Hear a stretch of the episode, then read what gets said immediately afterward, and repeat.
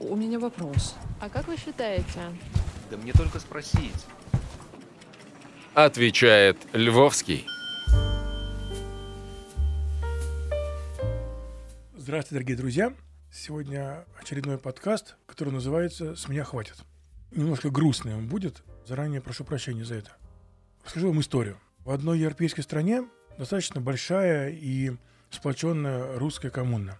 И мы с семьей уже много лет в этой коммуне присутствуем. Так или иначе, значит, там тусим. И год назад мы приехали очередной раз в эту прекрасную страну и узнаем жуткую историю о том, что в русской семье, очень успешной, хорошей, классической, замечательной семье, где все прекрасно. Двое детей, мальчик 19 лет и девочка лет 15, совместное проведение выходных, отпусков, все в порядке. Вот в этой семье случилась трагедия, мальчик покончил с собой. Это случилось совершенно неожиданно для всех, то есть слово «неожиданно» не описывает всего уровня неожиданности. Мальчик закончил первый курс университета местного, писал работу курсовую. Мама, папа поехали вот там тусить с э, сестрой его. Все было в порядке, он остался дома доделать работу. Они возвращаются, а он, значит, уже тогось. И на столе была записка с тремя словами «С меня хватит». И это повергло в шок не только эту семью, но и всех людей, которые их знали. Ну, потому что ничто не предвещало этих э, событий. Прям вот совсем никаких намеков на какие-то сложности, на какие-то вещи, с которыми ребенок не мог справиться, не было. В этом-то и ужас ситуации, что все было настолько гладко, прекрасно и мирно, что никак среагировать на это родители не могли. Не было признаков надвигающейся беды. Если присмотреться поближе, то мы увидим очень интересный феномен. Значит, это семья с очень успешным бизнесом, который они в Европе ведут. Они достаточно молодые, то есть маме, папе что-то такое в районе 45 лет. И ребенок рос в атмосфере успеха.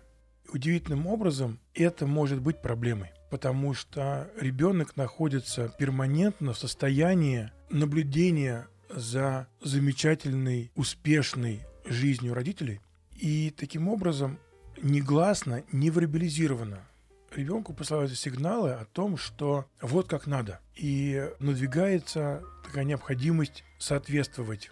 Родители этому значения не придают. Родители думают, что они прекрасный пример для ребенка, они готовы его поддерживать, готовы с ним этот путь проходить, но никто не спрашивает ребенка, а хочет ли он этот путь проходить.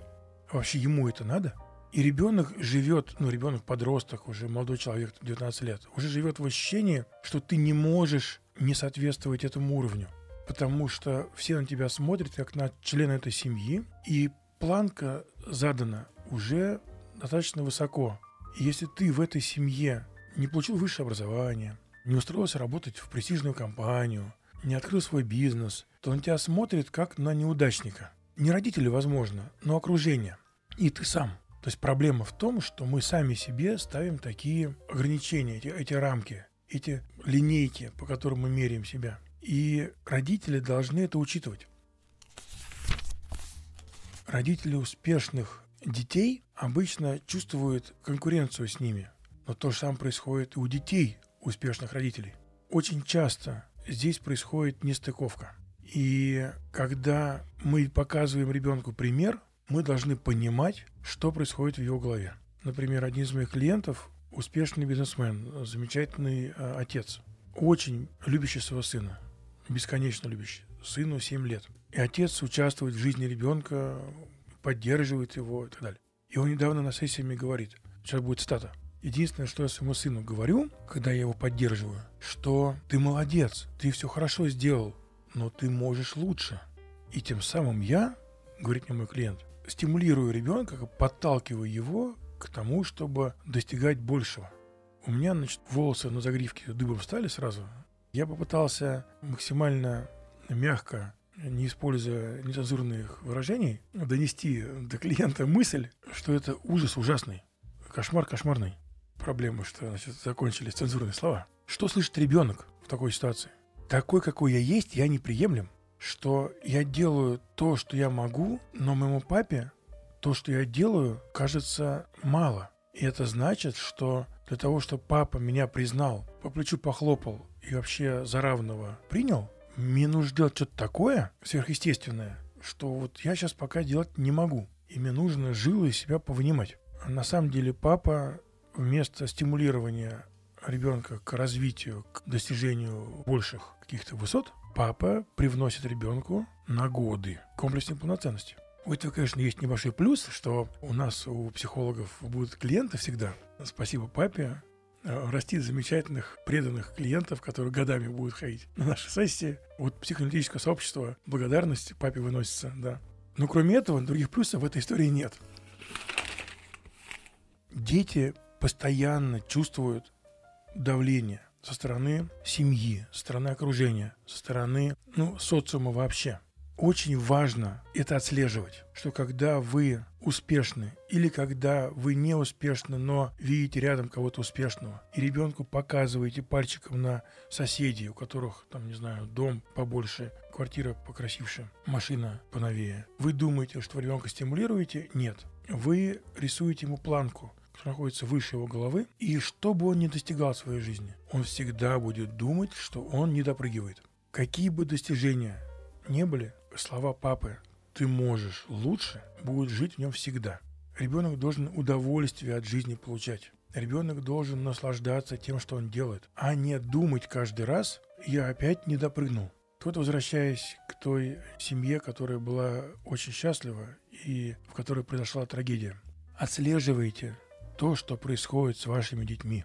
Разговаривайте с ними. Привносите им мысль, что они самостоятельные личности, они живут своей жизнью, у них будут свои достижения. И то, что получилось или не получилось у мамы с папой, плевать, скажем по-научному. У ребенка будут свои достижения. Может быть, ребенок будет успешным автомехаником. Может, он будет классным сантехником. И весь город будет стоять к нему в очередь на то, чтобы он ремонтировал им сантехнику и смонтировал раковину. Да ради бога. Я наблюдаю людей, вот у нас в нашем поселке дачном тракторист, который совершенно гениально, виртуозно, не травмируя дорогу, чистит снег и делает э, совершенно шедевральные зимние дороги. Но видно, что мастер. Но это же прекрасно. Я не призываю всех быть трактористами, которые чистят снег. Но я говорю, что если человек нашел себя и ему хорошо, да ради бога. Лучше быть успешным трактористом, чем замордованным неуспешным банкиром, который думает, что его 50 миллионов долларов на счету не доказывают его крутизну. Пожалуйста, разговаривайте с вашими детьми. Узнавайте, что им интересно. И помните, что давление социума, что давление на них, невербализированное давление, никак не оформленное, происходит всегда. Ребенок должен найти себя на иерархической ступеньке. И начинается с семьи. Когда семья устанавливает очень высокую планку изначально, многие дети ломаются, потому что боятся не соответствовать этой планке. Постарайтесь сделать так, чтобы ваши дети не ломались. И еще одна мысль. Когда вы успешный бизнесмен или вы руководитель, вы очень часто переносите свои менеджерские модели поведения на семью. Когда вы приходите домой, забудьте, что вы руководитель, директор, бизнесмен, не важно кто еще, учитель. Пожалуйста, дома вы не учитель, вы мама или папа или бабушка. Переставайте играть роли, которые вы играете на работе. Помните, что личность состоит из большого количества разных граней, разных ролевых моделей. На работе мы одни, с друзьями мы вторые, дома мы третьи, с детьми мы одни, с родителями мы другие и так далее. Меняйте эти роли, не застывайте в одной роли. И когда вы успешный бизнесмен и приходите домой и начинаете строить своих детей так, как будто они ваши подчиненные, и что помытая посуда или не помытая, сделанные уроки или не сделанные, выгуленная собака, это не KPI квартальный. Пожалуйста, перестаньте к этому относиться как к бизнес-модели. Вы перестаете быть мамой или папой. Вы становитесь руководителем, партийным лидером, кем угодно, только не мамой. А ребенку нужна мама и папа. Поэтому перед входом в дом после работы виртуальный плащ рабочий себя снимайте, пересекайте линию дома и становитесь мамой. И разговаривайте с ребенком. Спрашивайте, а чем он живет, а что ему интересно. И начинайте быть нормальным родителем. И помните, что ребенок смотрит на вас, пытается быть достойным вас, пытается соответствовать. Поэтому пример личный – это очень важно. Но пример также может и травмировать, если ребенок думает, что этот пример недостижим. Объясняйте ему это, что если он не заработает миллион долларов, так как вы заработали, ничего страшного, это ни о чем не говорит. Потому что условия были другие, ситуация была иная, контекст другой. Вам вот так повезло или не повезло, а ему может по-другому повезти, в чем-то другом. Пусть он не смотрит ни на кого, ни на маму, ни на папу, не сравнивает себя ни с кем, только сам с собой, вчерашним, и развивается в эту сторону. Вот такой трагедии под названием «С меня хватит» не должно быть. И она происходит по вине родителей, которые думают, что все как-то само собой образуется. Само собой не образуется. Воспитание детей – это, как мы уже говорили несколько раз, создание среды, это поддержка, это личный пример. Но иногда этот личный пример может убивать. Причем разные концы этого спектра одинаково убивают. Если родители наркоманы-алкоголики, ребенка это дико травмирует. Или если родители очень успешные в бизнесе, в карьере, это также может травмировать. Потому что ребенок думает, что он должен, он обязан быть таким же. Если наркоманы и алкоголик, родители, ребенок уверен, что он должен постараться избежать этого, здесь даже попроще немножко, потому что социум его поддерживает, то стремление соответствовать успешным родителям, социум, наоборот, поддерживает это стремление. Действительно, раз у тебя папа был великий художник, то и ты должен быть замечательным там, скульптором, не знаю. Если папа был замечательным бизнесменом, а ты просто клерк в какой-то конторе, то ты чему болотное. И ребенок с этим живет. Поэтому противостоять социуму здесь тяжело. Вот, пожалуйста, помните об этом и обращайте внимание на то, что происходит с ребенком. Помните, что внешняя картинка часто ложная. Картинка в Инстаграме, вот эти все модели успешности, которые дети транслируют в соцсетях, они очень часто, как правило, не настоящие. Не покупайтесь на это. Начинайте разговаривать и выяснять, что происходит на самом деле. Удачи вам. Спасибо. Львовский отвечает.